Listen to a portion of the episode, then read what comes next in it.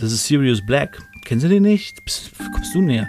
Und dann erklärt, liest Harry kurz einen Abschnitt über Sirius Black, dass er ein Massenmörder ist, dass er 13 Leute mit einem Fluch umgebracht hat.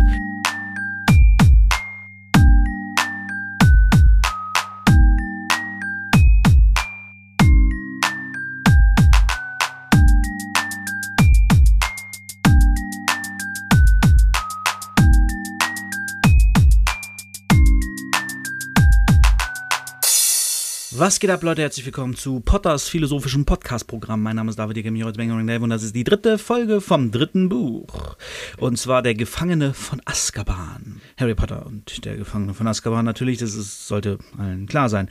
Das aktuelle oder jetzige dritte Kapitel heißt Der fahrende Ritter. Oder im englischen Original, viel cooler, mit Wortspiel, The Night Bus. Denn wir wissen, Harry ist in The Night unterwegs und ähm, ja, Vielleicht trifft er ja da einen Bus, findet einen Bus, der ihn irgendwie irgendwo hinbringt.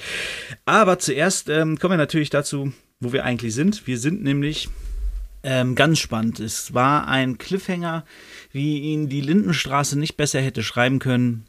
Harry stürmt aus dem Haus von Tante und Onkel und lässt das alles hinter sich. Er sagt, ich habe keinen Bock mehr auf die Scheiße, Tante Magda hängt an der Decke. Er hat seine Sachen gepackt und ist weg. Vernon hat er, glaube ich, ja, Vernon hat er nochmal mit dem Zauberstab bedroht, dass der ihm auch ja nicht folgt. Und jetzt ist er auf der Straße. Er zieht seinen Koffer, ein bisschen wütend hinterher, hat seinen Zauber, nee, seinen Zauberstab nicht, äh, seinen, seinen, doch so Zauberstab in der Hand und seinen Besen irgendwie noch unterm Arm. Und seinen Koffer halt dabei. Oder ist der Koffer, ist der Besen im Koffer? Nee, gar nicht, der müsste draußen sein, wenn den erwähnter der wird nochmal erwähnt extra. Oder ist doch im Koffer, ist ja auch egal. Auf jeden Fall hat er den Koffer, einen Zauberstab in der Hand und zieht so durch, ja, durch die Straßen. Er hält dann an beim äh, Magnolienring.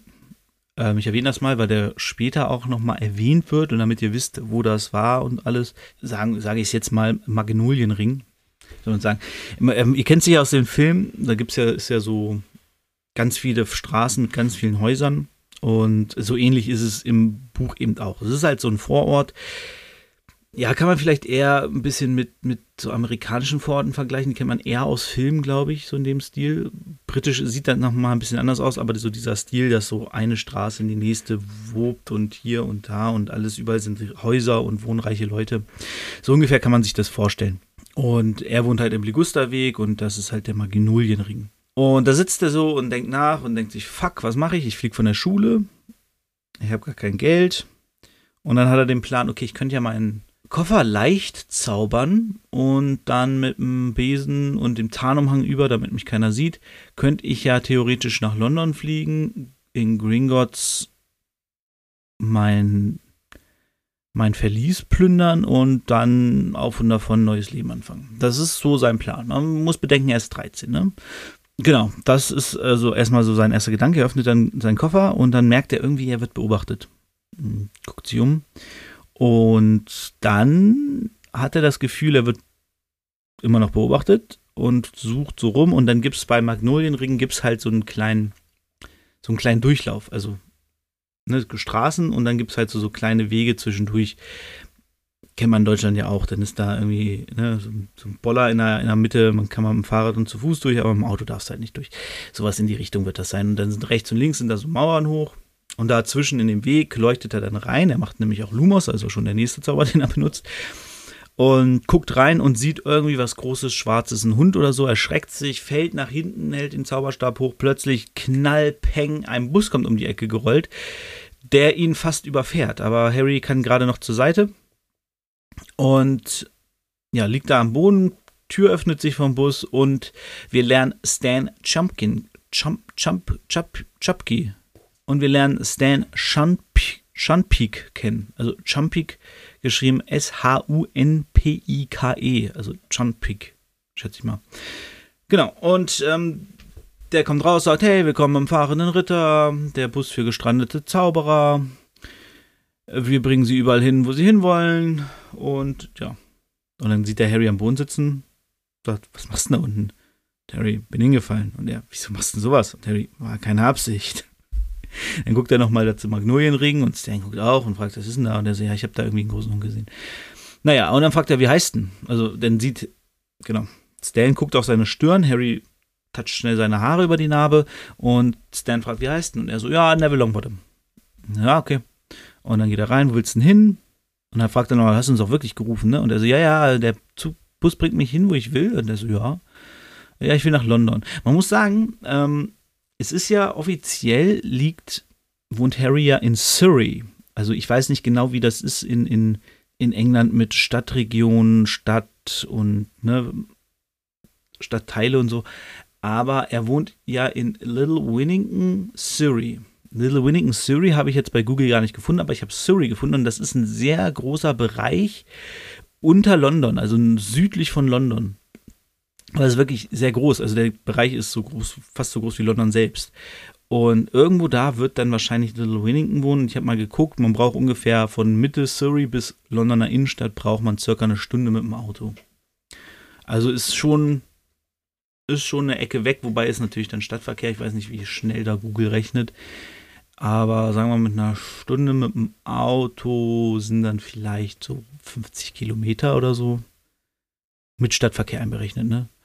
Ähm, vielleicht auch weniger. Genau, das ist so die Strecke, die er zurücklegen will. Gringhouse liegt ja, glaube ich, relativ mittig in London. Also ist ja so schon Londoner Innenstadt, wo der tropfende Kessel ist und die Winkelgasse.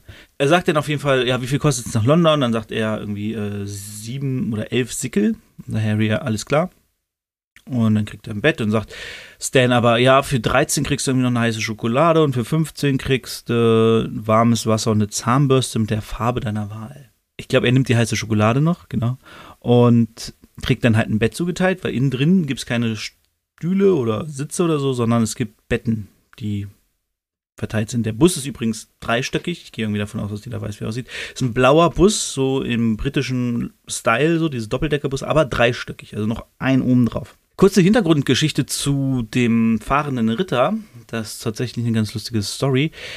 Denn die haben im Zauberministerium irgendwie was gesucht, was auch gebrechliche und minderjährige Zauberer nehmen können, um zu reisen. Weil die vielleicht irgendwie nicht mehr so zaubern können oder für Leute, die äh, Flohpulver nicht vertragen gibt oder die nicht gern apparieren oder die Flugangst haben und und und. Ich finde zwar fragwürdig, ob alles zusammenkommt und man deswegen Bus nimmt.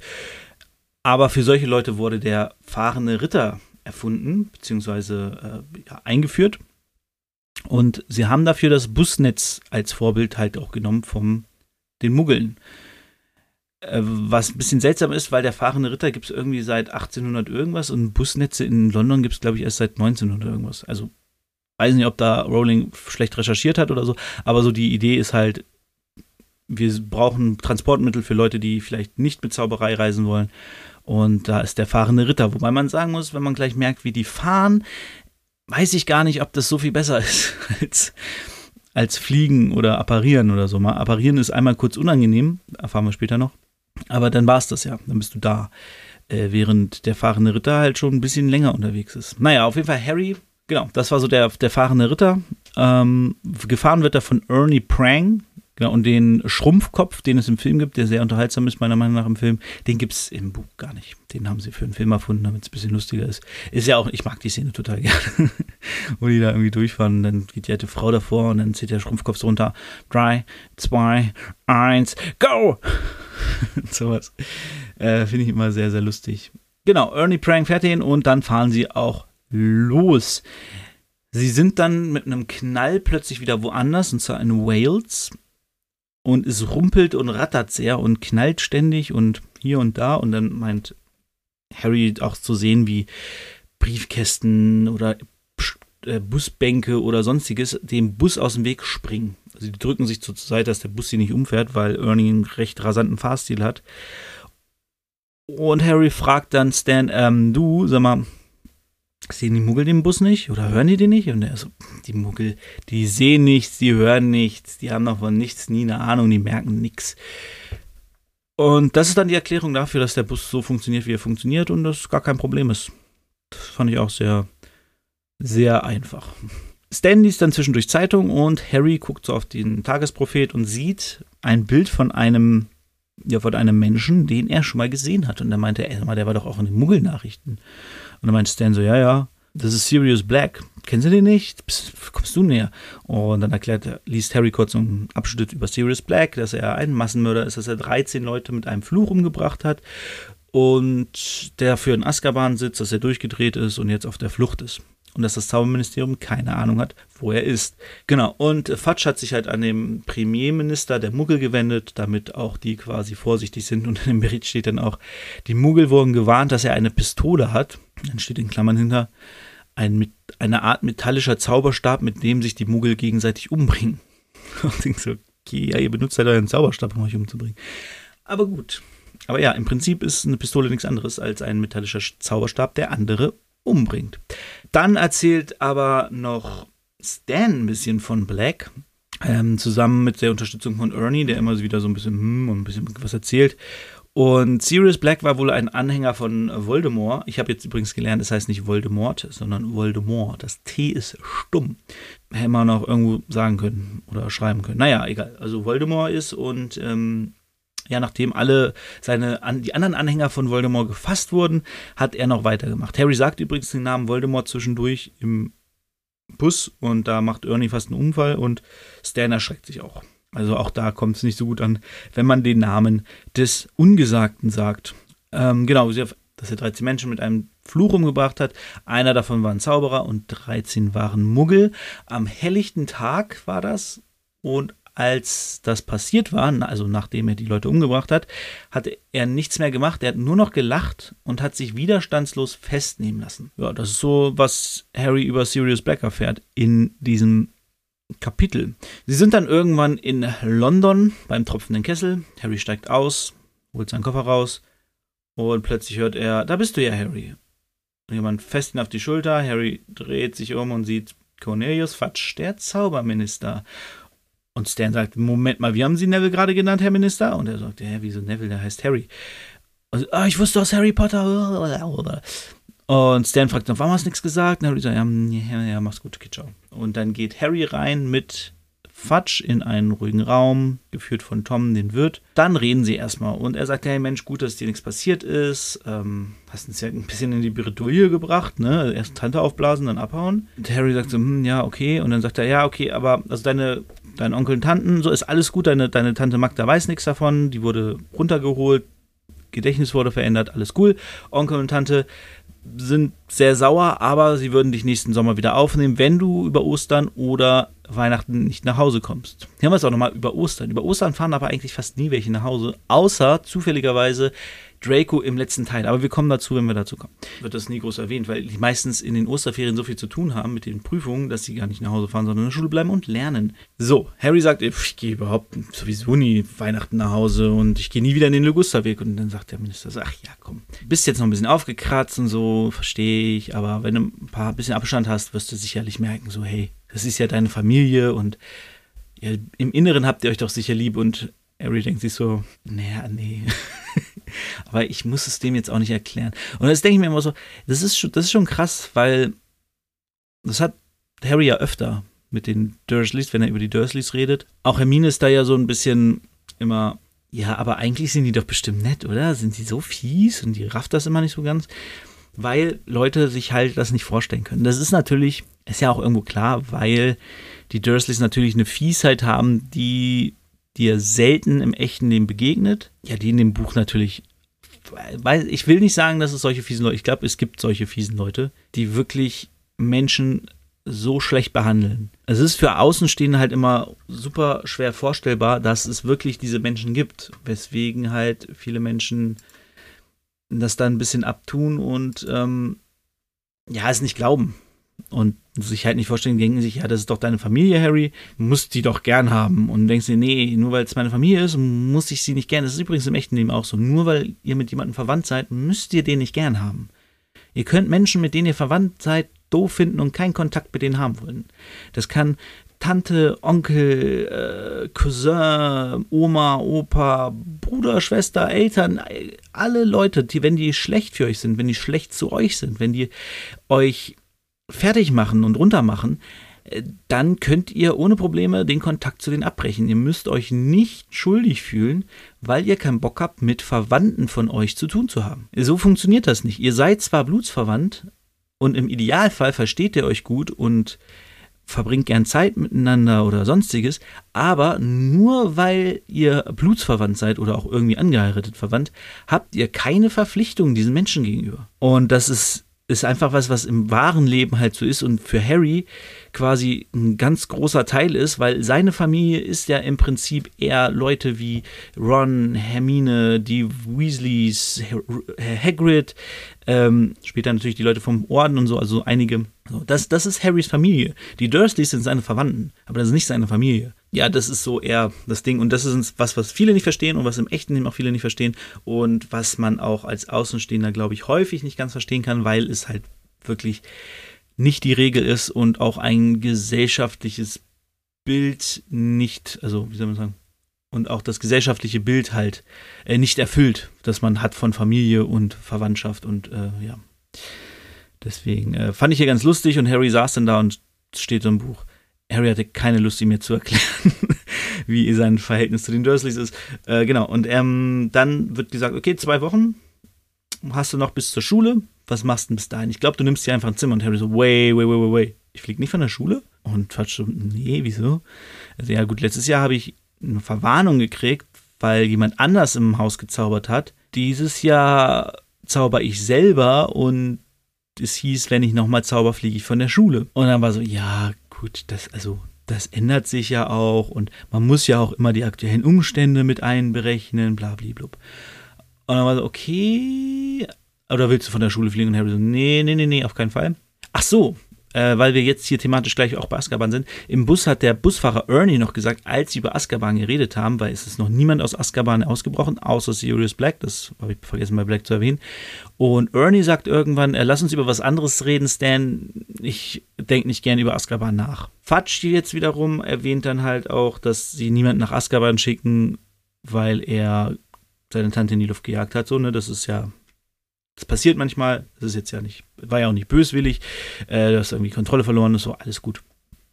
Okay, dann fragt Harry ihn noch am Ende, ob er was Neues von Sirius Black weiß und dann meint er, nee, weiß er nicht. Er wirkt auch so ein bisschen komisch.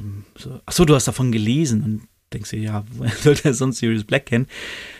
Dann sagt er etwas, was ich ein bisschen komisch finde. Er sagt, die Wachen von Azkaban waren noch nie so wütend. Merkt euch mal den Satz, den zu dem kommen wir später vielleicht nochmal, wenn wir die Wachen von Azkaban kennenlernen, weil äh, Wut ist irgendwie, weiß ich nicht, ob diese Emotion da rüberkommt, aber dazu in einem anderen Kapitel. Genau, Harry bleibt auf jeden Fall im tropfenden Kessel und er darf ihn auch nicht, also er darf den tropfenden Kessel und in die Winkelgasse, er darf aber nicht in die Muggelwelt. Also er darf den tropfenden Kessel nicht nach London raus verlassen, sondern nur zur Winkelgasse. Was für Harry völlig okay ist. Ähm, und Tom hat, soll ein Auge auf ihn haben. Harry fragt dann so, ey, wieso denn diese ganzen Vorsichtsmaßnahmen und so? Oder so. Naja, wir wollen dich ja nicht wieder verlieren. Und man merkt die ganze Zeit bei ihm so mit diesem, gut, dass es dir gut geht, dass wir dich gefunden haben, hast uns ganz schön Schreck eingejagt, die Situation ist ja anders, blub. Und auch mit dem, wir müssen dich im Auge behalten, dass du nicht wieder verloren gehst. Und es ist die ganze Zeit so, als wenn irgendwie was mit Harry ist, aber Fatsch es nicht sagen will. So, und das ist ein bisschen, bisschen komisch, aber Harry denkt sich halt nichts weiter bei. Der ist einfach happy, dass er ähm, ja, dass, dass er nicht von der Schule geflogen ist, dass er jetzt zwei Wochen lang im tropfenden Kessel sein darf, ohne die Dursleys. Und im Prinzip, also perfekter Sommerabschluss, so, ne? Du, du bist in der Welt, in die du gehörst, also in der Zauberwelt. Du hast niemanden, der auf dich aufpasst, so richtig. Ich meine, klar, Tom soll ein Auge auf ihn werfen und er soll halt zur Dun Einbruch der Dunkelheit wieder im tropfenden Kessel sein, aber im Prinzip, dir schreibt keiner vor, was du isst, wo du hingehst, wann du schlafen gehst. So, das sind alles Sachen, die kann Harry sich jetzt selber überlegen. Zwei Wochen lang. So. Ich meine, er ist geschützt, weil er eben in diesem, diesem kleinen abgetrennten Raum ist, aber er ist quasi freier als sonst. Und das, das finde ich, das finde ich eigentlich ganz krass. Er ist bei den Dursleys, kann er zwar rausgehen und irgendwie um die Häuser ziehen und so, aber er ist da ja nicht wirklich frei er muss sich an deren Essen halten, er muss schlafen gehen, wenn die es sagen, er muss sich Gemeinheiten gefallen lassen und das alles fällt im tropfenden Kessel halt weg. Er hat halt nur diese Einschränkung, er darf nicht nach London raus, aber er darf sich überall in der Winkelgasse bewegen. Ob er in die Nocturngasse geht, wäre theoretisch ihm auch freigestellt, aber ich weiß nicht, ob er da nach dem letzten Teil noch hin will. Es ist so ein, eigentlich ein schönes Bild. So. Du, du bist freier als sonst, auch wenn du Auch wenn dein Rahmen, in dem du dich bewegen kannst, viel kleiner ist. Das ist, finde ich, ganz, ganz spannend. Und ich muss sagen, ich habe das Buch gelesen, da war ich, muss ich 14 gewesen sein. Ich habe nochmal nachgeguckt, 2001 kam der Film, da war ich 13. Und ich wurde 14 im, im Dezember dann. Ähm, und der Film kam im November. Und ich habe ja nach dem Film, also ich glaube im Dezember waren wir im Kino. Und danach habe ich angefangen, die Bücher zu lesen. Das heißt, ich muss 2002 den dritten Teil gelesen haben, weil ich die relativ schnell äh, am Stück gelesen habe. Und genau die ersten vier. Und den dritten muss ich dann ja mit 14 gelesen haben. Das heißt, ich war ein Jahr älter als Harry jetzt ist in diesem Buch. Und ich, ich weiß noch, als ich das gelesen habe und mir dachte so, Alter, wie geil. Der Junge hat Geld, der kann machen, was er will, zwei Wochen lang einfach frei zu chillen. Und es kommt auch ein bisschen rüber im, im nächsten Kapitel, da freue ich mich schon ein bisschen drauf. Also klar, er hat irgendwie so seine Verpflichtungen, er muss noch Hausaufgaben machen, irgendwann ist das auch vorbei. Und er ist auch relativ vernünftig für einen 13-Jährigen, muss man sagen, wobei er natürlich auch nicht so viel Quatsch machen kann irgendwie. Aber er ist halt wirklich sehr befreit. Und ich fand diesen Gedanken einfach super cool, als 13-Jähriger einfach zwei Wochen zu haben, wo ich machen kann, was ich will. So wie gesagt, in diesem geschützten Rahmen so. Ich kann jetzt nicht ähm, nach London und mir den Buckingham Palace angucken oder den Big Ben oder so. Aber ich kann halt in diesem Bereich einfach, ich kann den ganzen Tag in meinem Bett liegen und nichts tun. Ich kann in einen Buchladen gehen, mir ein Buch kaufen, das Buch den ganzen Tag lesen oder ich kann, das ist so, ich kann den ganzen Tag im Besenladen rumhängen und mir neue Rennbesen angucken oder andere Rennbesen angucken. Es ist so, es ist schon schön. und ich weiß, dass mir das damals schon am Buch sehr gefallen hat, so dieses, dieser Moment. Es ist kein schreckliche, also klar, es ist wie im letzten Buch, es passiert was Schreckliches und Harry muss dann irgendwie von den Dursleys weg und hat dann einen schönen Sommer. Das war ja im letzten Teil im Prinzip auch so. Er wird in sein Zimmer eingesperrt, die Weasleys holen ihn raus, er wohnt den Rest der Ferien bei den Weasleys und hat eine schöne Zeit. Aber das ist ja nochmal anders, weil ich eben diesen Gedanken des Alleinseins und äh, der Freiheit so super cool fand. Das hat mir damals schon sehr, sehr gut gefallen, als ich es gelesen habe. Wie gesagt, mit 14, so ein Jahr älter, kann man sich da sehr gut reinversetzen. Harry wird dann auf jeden Fall noch in sein Zimmer geführt, wo Hedwig schon auf ihn wartet und Tom meint so, sehr kluge Eule, kam fünf Minuten nach dir hier an. Und er so, okay, krass, cool. Hedwig hat sie erstmal hingesetzt, ordentlich gestreichelt und so ein bisschen nochmal den Tag Revue passieren lassen und ähm, dann sich hingelegt und geschlafen und damit endet auch das Kapitel. Ja, es ist viel passiert, aber noch nichts, auf das man größer eingehen kann. Er hat Sirius Black kennengelernt, also weiß, dass das irgendwie ein Massenmörder ist, der auf der Flucht ist. Er hat äh, Cornelius Fudge das erste Mal offiziell getroffen das letzte Mal hat er ihn ja nur vom äh, unter dem Tarnumhang gesehen und nicht mit ihm geredet oder so. Und er ist von den Dursleys weg. Er fliegt nicht von der Schule, was ja so ein bisschen auch der Cliffhanger vom letzten war. Ähm, und er ist jetzt einfach frei, seine Ferien zu verbringen, seine Schulbücher zu kaufen, wie er möchte. Und er muss sich auch keine Gedanken mehr machen, wie er denn in den Ferien in die Winkelgasse kommt, um seine Sachen ihm zu kaufen. Das ist auch ganz schön. Und weil es der einzige Zauber war, der in diesem Kapitel vorkam, verabschiede ich mich heute mal wieder. Ich glaube, ich habe ihn schon öfter benutzt mit Lumus. Bis nächste Woche. Ciao.